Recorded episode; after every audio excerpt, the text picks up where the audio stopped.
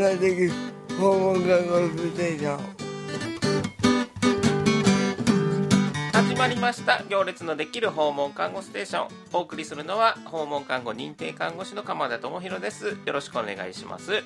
えー、と2月まだまだ寒い日が続きますけども皆さんいかがお過ごしでしょうか、えー、訪問看護はねあの外を回るんです。皆さんのお家を回ってそこでねいろんな病気をお持ちだったり障害をお持ちだったり人が、まあ、生活してます。そこを看護師さんが回ってお手伝いをするというお仕事なのでまあまあ外回り寒いとねあのちょっと辛かったりする。あの僕がねあの勤務している、えー、訪問看護している地域はあの京都の西の方ね落西ニュータウンっていうところが中心なんですけどもまあ2月だとねこうちょっと雪が降ったりとか路面が凍ったりとかねあの事故にね注意しながらこう回らないといけないシーズンやったりしてちょっと、まあ、寒い時は正直辛かったりもするんですけどもでも2月はねあの3月に向けて春に向けてね徐々にこう暖かさがうっすら感じられたりとかそういう日もあったりしてあの割と嫌いじゃないっていうね。むしろ12月あたりの方がねどんどん寒くなってくる嫌なシーズンだなっていうのがあったりします。この番組は株式会社アドナースの協力により京都京都三条ラジオカフェからお送りしております。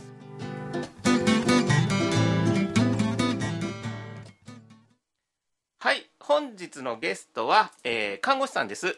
JTFA 認定医療フットケアスペシャリストの谷村千春さんです。こんにちは。こんにちは。今日はよろしくお願いします。よろしくお願いしますえっと谷村さんはあの看護師さんも訪問看護師さんということで、はい、あの訪問看護を回る傍ら、はい、この JTFA 認定医療フットケアスペシャリストということでこれどんフットケアだから足ですよね。そうですね、はい、足のスペシャリスト、はい、これまあそもそもこの JTFA 認定ってなってますけれども、はいえー、JTFA さんっていうのは何何ですか？えっ、ー、とに日本トータルフットマネージメント協会っていうのがあってえとフットケアの正しい知識と技術を伝えて広めて、うん、まあ、医療とか介護福祉あとは美容分野とか、あの垣根を越えて分野の垣根を越えて、その、えー、正しいフットケアの技術とか知識を広めて、まあ、足からこう健康を培っていきましょうっていうような協会です。はいはいはいはい、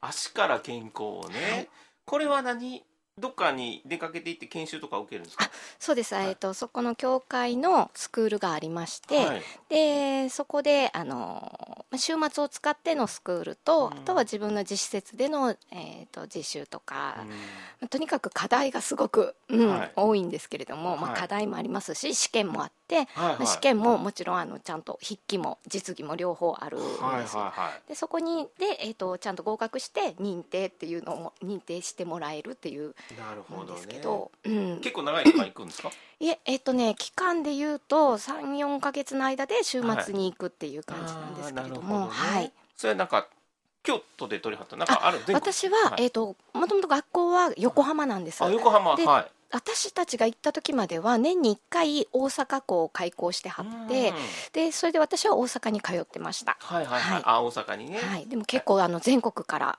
あのはい。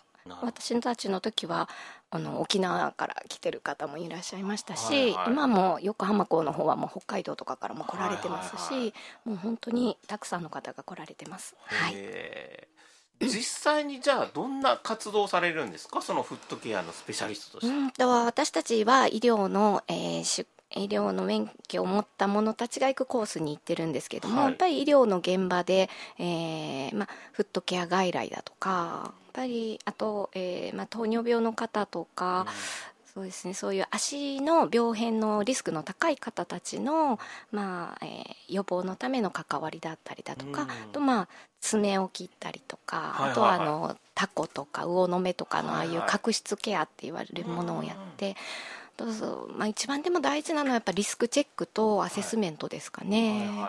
リスクチェックっていうのはど,、うどういうことなんですか、まあ、血流が悪いところ悪くなってるのかとか、はい、うん、足病変がその起こった時に本人が気づかないような方だとか。うんまあ、その足のそのちょっとしたトラブルから、うん、その病変につながっていくリスクが高いかどうかっていうところと、はい、まあ、セルフケアができるかできないかとか、まあ、その辺も全部含めてのリスクのチェックですね。はい、じゃあ予防として関わるってことですか？予防的な関わりもありますし、うん。もちろん。あのもう実際のその爪切りだとか、やっぱりあのきちんと爪が正しい切り方ができないことでトラブルを招くこともありますしまああのうんそうですね高齢になってくると歩き方だとか、うん関節の変形だとか、うんまあ、いろんな理由からこうあのタコができたり魚の目ができたりでまたそのタコや魚の目があることであの正しく歩けなくって、はい転倒を引き起こしたりっていうことですね。いろいろつながっていくわけそうでねですね。はい。今お話の中に、はいあのちょっと興味を持ったのが、はいあの正しい爪の足の爪の切り方あはいはいはい。あだってこれってもう何全ての人に、ね。うんそうですね。私足の爪10年切ってませんとかいう人いない。ね、いないですけど、1年ぐらい切ってない方とかいらっしゃいました。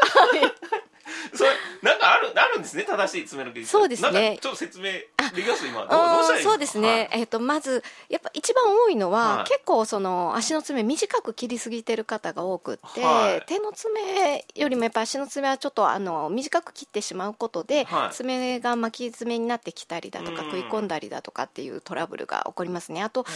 なんかあの端をこう斜めにカットしすぎてたりだとかはい。爪の端っこですね。サイド？サイドはどうしたらいいんですか？サイドはもう本当にちょっと角を落とすだけなんですよね、はい。基本はこうスクエアカットといって、はい。あのまっすぐですね、うん、先端はまっすぐで、まっすぐ、はい、足の指の先端からあの出ない程度って言われてます。ななのでるほど。よく皆さんこの白い部分を全部切っちゃうんですけ切るど切る切切っちゃうと、はい。まあ、それはちょっと短すぎるんですよねあの白い部分はもう切りなさいっていうサインじゃないんですか、ね、ではないですね。こっから皮膚と皮膚と離れてますよっていうところですよね。皮膚とくっついていないので、うん。えー、と水分があの爪に回ってない部分で乾燥してて白くなってるだけなので、はあのそこまで切っちゃわない方がいいですね。い、なるほど、はい。どのどのぐらい残したらいいんですかほんなら白いなのであの自分のこの指の腹の方から見て、はいはいはい。あの出ない程度ですよね。まっすぐな定規とかをこう当ててコツンコツンって音がしなければ、はい。まあ、そのぐらいで十分です。あなるほどね。うん。あ定規を当ててコツンコツンとならないと。そうですね。はい。はいはいはい。あいやでもね、はい。谷村さん はい。まっすぐこう四角っておっしゃいますけども、はい。はい。はい僕の感覚で言うと、はい。爪切りってちょっとカーブそうてなんですすよ。あれ実はやっぱりあの足用の爪切りってストレートなんですね刃が足用の爪切りはストレートがあるんです。まっすぐ。あるんですあの普通の爪切りで私たちが使うのはもう、はい。あのニッパータイプの,、うん。あの本当にニッパーみたいな爪切りなんで、はいまたちょっと違うんですけれども、はい。あのあよく言ういわゆるよく言う爪切りでも、はい。あの刃がストレートになってるタイプのものが売ってます。はいはいはい、はいそれを使いなさいそれを使った方が、うん、やりやすいんじゃないかと思うんですけど、はい。うん、私たちはやっぱりもうニッパーを使うようになっちゃうと、はい。あの普通の爪切りで切る方がやりにくいですね最近は。はいはいそれなに谷村さんは、まあ、スペシャリストとして、うん。あの皆さんのフットケアするのにこうニッパー使うわけじゃないですか、はい。それ自分の爪もニッパーでやるの？自分の爪もニッパーでやりますけどやっぱりやりにくいですけどね。あの足の爪を私たちが切るときは、はい。こうあの爪まあ足のこう先端に向かって向かい合うんですね。あ向かい合いますね。わかりますわかります。あの足があるんですけど。相手の人に向かい合って切りますよね。あそうです。こういうなんか足のモデル持ってくるじゃないですか。練習用なんですけど、はいはいはい。こういう形で切るんですね。あ足に向かい合ってね。そうなんです。足のはい正面から見るんですね、はい。足をね。なのでこう自分の足ってなかなか正面から見れないじゃないいやですか。ちょっと待って自分の足を正面に回ろうってちょっと無理でしょ。そうでしょ？なんですか。そうなのでまあ、結構難しいんですけど、うん。本当本当だと言うともう自分もやってほしいですね。あー誰かにね。そうですね。やっぱりはいはい。スクールではお互いにモデルになり合ってやるんですけれども、うん。あのやっぱりやってもらったらもう全然違ったんですよね。うん。時間の関係上足の親指1本やっただけなんですけど、うん。で爪切りもただ切るだけでなくやっぱり爪の周りだとかこの溝に溜まってるゴミを取ったりだとか、はいはいはい。綺麗にしてすることでもう本当にこうなんか足が軽くなる感覚というか足が軽くなる。軽くなります。マはいもう本当たかが爪されど爪やと思ってます、私たちは。はい。いやそれ今度やってくださいよ。ぜひ。はい。あれでもね僕こう四角に切るじゃないですか、はい。先こ先あの端はちょっとカットそうですすねるぐらいでしょ？はい。そうなると、肉自体は丸いじゃないですか。はいはいはい。で端っこの浮いてるところって結構範囲でかくなりますよね、向いてるとこですか？うん、なんていうの？このここがまっすぐになるからはい三先端が、はいはい。このサイドってこう、はい。爪が余ってるとこって結構出ますよね。えっ、とその余ってるとこはちょっとだけ切るんですよね。落とすんですけど、その余ってるとこが僕うん引っかかりそうで嫌なんで切っちゃうんですよ、それがえっとそこがやっぱヤスリなんですよね。だから爪切りはヤスリまでかけて終了ですね、うん、ヤスリで整えます角は、はいはいはいはあのヤスリで角を落としてあげる、まっすぐ切ってちょんちょんと少しだけ角を落として、はい。あと全体をヤスリがけ。はい。ここまでで爪切りですね。あーそれが爪切りをしてると言えないんだそうです。はい。なるほどね、はい。い、やためになるな。ちょっとじゃあ一旦曲に行って、はい。また色々聞かせてください。じゃあここで一旦曲に行きたいと思います。えー、ザ・ブームで星のラブレター、うん。はい。じゃあ後半行きたいと思います今の曲の間にねいやこんな道具がありますよって今 見せてもらってたんですけどもこうねマルトさんっていうメーカーですか？これね、はい。あのーマルトさん。が出してるこうニッパーがすごい使いやすいんだっていうことで、私の手にはとても合います。はい。はいはいはい。だってこれあれですよ。爪切り、えー、と定価6000円ですから。そうですよ。も切れるってもう切れ味抜群みたいな。はい抜群。はいはいはいはいなんかやっぱり道具は大事ですね。あ道具大事ですか？道具大事ですね。他にぱどんな道具があるんですか？あとはですね、はい。爪用のゾンデって言ってそのはい。爪のす、えーとまあ、爪と皮膚がどこで離れてるかとか、まああのー皆さんがよく見る爪とはやっぱり全然違うような爪の方の方が多いのでもうすごい分厚い爪だとか曲がってしまってる爪だとか。ブルがある爪ってそうですね、はい。はい、そういう方の時には必ずその爪がどこでつどこが皮膚かとかそういうのを最初にアセスメントする時に絶対必要なのがゾンデです。あーなんかそのゾンデって言ったらこう測るんですか何か、えっ、とね測らないですけどこうあの爪の隙間、まあうん、手の届かないところまで届くっていう。とまあその爪の隙間の汚れを取ってあげたりだとかあはい、あとはまあヤスリですね、爪用のヤスリ。とヤスリね。と角質用のあのヤスリ。うーん。と。えヤスリも数種類を使いこなしてるわけですか？そうですね。そうですよ。一種類じゃないです。もうたくさんあります。あはい。ー爪用と角質用と。そうですね。あはい。はい。で電動のヤスリになるとまた先端があのあの歯医者さんみたいなはい。ああいう先端を変えてはい。いろいろ削っていったりするのだで、から電動ヤスリも使いこなす。電動ヤスリももちろんあります。はい。素晴らしい。いえいなんかこうなんかどれぐらいのもんなんですか？カバンかなんかにそうですね。はい。うまああのこのぐらいのカバン、はいはい A4 ぐらいのあれです A4 かねぐらい A4 ぐらいのはい、はいあのサイズのうんあのカバンに全部グッズを詰めてで訪問してます。で訪問してはいはい。あそうですね。はい。あでもさっきねおっしゃってたあの爪とこう皮膚のね境界なんかわかんないと、うっかりね切っちゃったみたいなね。うん。やっぱり出血をさせないっていうのはもう大前提ですよね。はい。なるほど。うんたまにありますよね、こんなとこ皮膚来てんのっていうぐらいなんか巻き込んじゃって、ああありますすあります。どこが爪の先端なんだろうっていうような。なんか反り返ってもう爪の先端が根元にまで届いちゃってる爪とかもありましたね。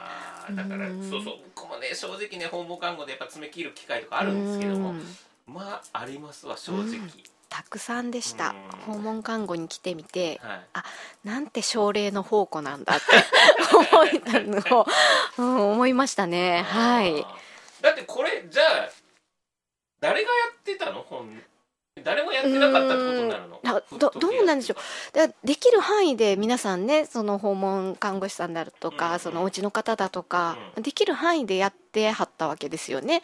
うん。でもそのそれこそどこが爪でどこが皮膚なのかわからないままにやっはい。て出血しちゃっただとか、あー。もうこれ以上触れないって言ってそれこそ1年ぐらい切られてないままもうなんか、うん、なんか羊の角みたいになっちゃってたりだとか。本当に。ね。なんか分厚くなってコロンって回っていっちゃってたりだとか、まあ、やっぱいろんな爪がありますね。うーん。ね。そうですよね。ありますよね。だってあのまあだんだんこうあの年を重ねてくると目も見えにくかったりするとそうですそうです。切りづらいですもんね。はいはい。うん。やっぱり視力障害であの切れなくなって放置してたって方も結構いらっしゃいますね。あうん、あとはやっぱ握力も弱くなって爪切りをこう指先であれ爪切りってするしますよね。はいでここのやっぱりあの指示が弱くなったりだとかあのね、本体性の新鮮ってちょっと手先が震えるようになっちゃっただとか、やっぱそういうことでも、まあ、お年を召していくにつれてやっぱりすごく爪切りって結構面倒な仕事になってしまうんだなっていうのは訪問するようになって思いました。うん。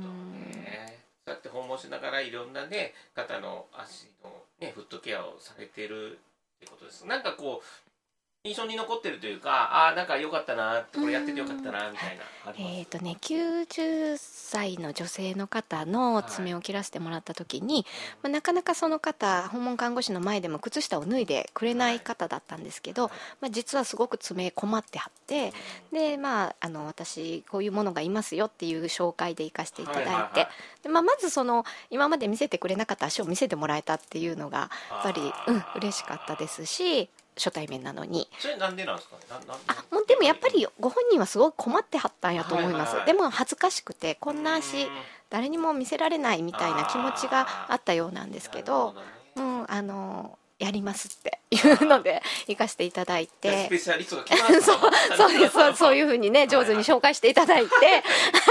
でまあ行かせていただいて。で実際にその綺麗にしてもう本当にねあの爪の周りを綺麗にお掃除していくだけでその爪と皮膚との境とかがはっきりすると爪の輪郭がはっきりしてくるんですね、はいはいはい。でその上で爪を切ったりちょっと削ったりっていうことをすしてうんそしてやっぱ綺麗になった足を見てあなんかあもうこんなにな綺麗にしてもらえたらその爪になんか色とか若い人がするみたいに塗ってみたくなるねって言ってくださってあすごくそれは嬉しかったです見ね。違えたんですね爪が。ね。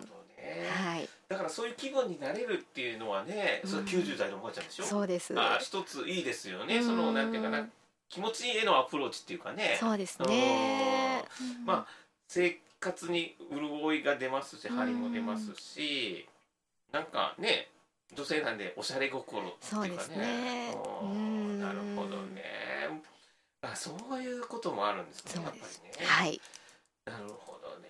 やっぱり自分のはい体の一部を任せてもらえるっていうのはすごく嬉しいですよね。うん。あーそこにっていうふうに思います。うんね、初対面の場合もあるじゃないですか。その中で、ね、自分の体の一部を任せてもらえるっていうのは嬉しいですし、私たちフットケアするものにしてみれば足ってとっても大事なとこだって思ってますし その大事なとこを任せてもらえるっていうのはうん、すごい嬉しいなって思いますしあのやっぱ責任持って向き合いたいなって思ってます。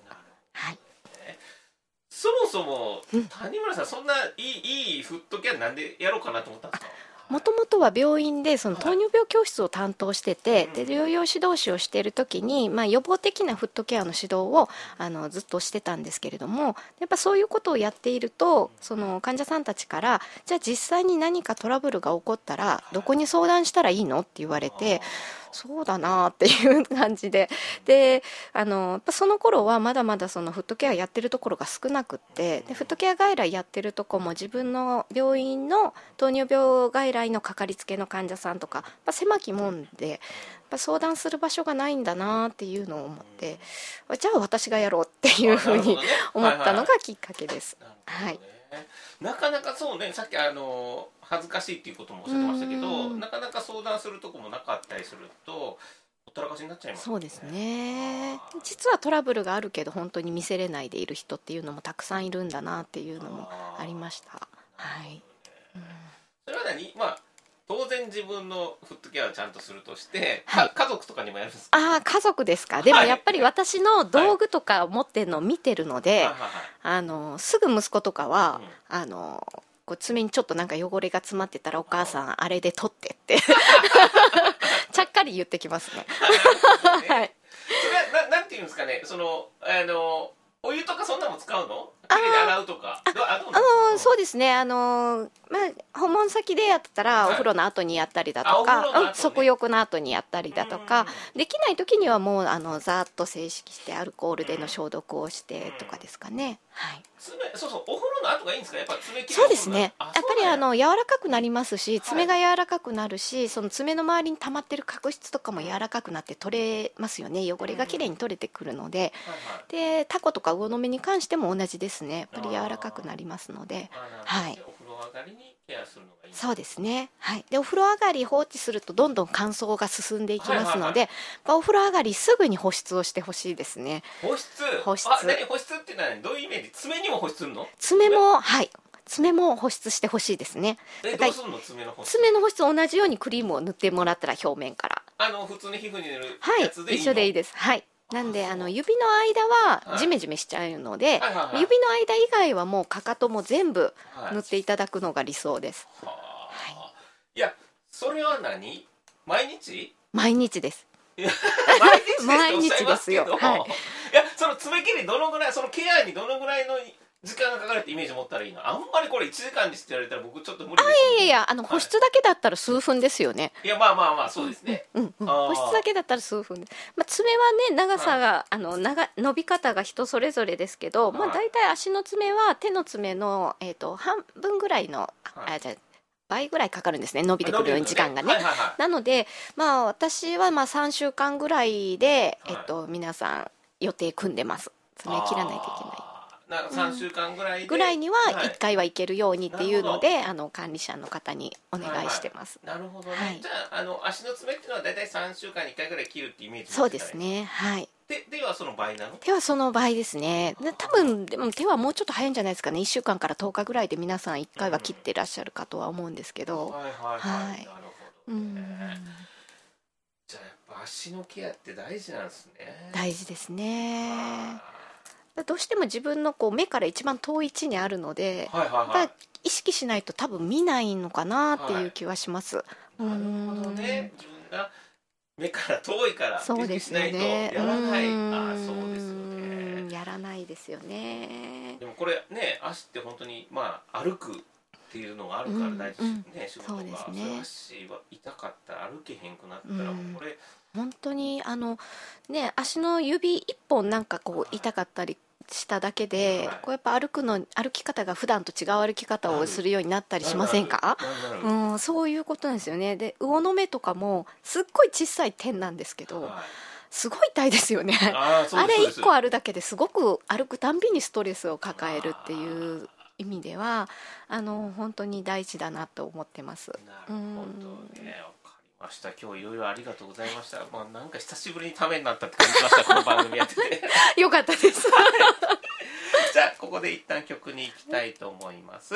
コメコメクラブでロマン飛行。じゃあエンディングです。田村さん今日はどうもありがとうございました。ありがとうございました。えーっと何かあの2月は2月10日があフットケアの日、フットケアの日です。はい。ニーとフーとですね。の10と。はい。そうなんです。いろんなね日がありますのフで、ットケア学会というところがはいはいはい。練習をしてますので、はい、あの足がねちょっとこういうと木をきっかけに自分の足にも興味を持っていただいて、足が異常に冷たいだとか、しびれるとか、うん、痛いところがあるとか、ね、そういう方はちょっとあのどこかでご相談していただいて、はい。うんあなのるほどね。はい、これぜひね、番組聞いてあ、はい。じゃあもう谷村さんにぜひ相談したいんだって言ったらこの、えっと所属しているはい。アドナース落栽訪問看護に連絡したらいいですかね、はい、はい。ぜひ、はい、えっと、アドナース落栽訪問看護を検索したらね、はい。ネット上であの、はい。連絡先とか出ると思うんで、はい。ちょっとフットケアの谷村さんにね、相談ご相談ください。健康な足を取り戻したいんだと。そうですね。はい。はいはい。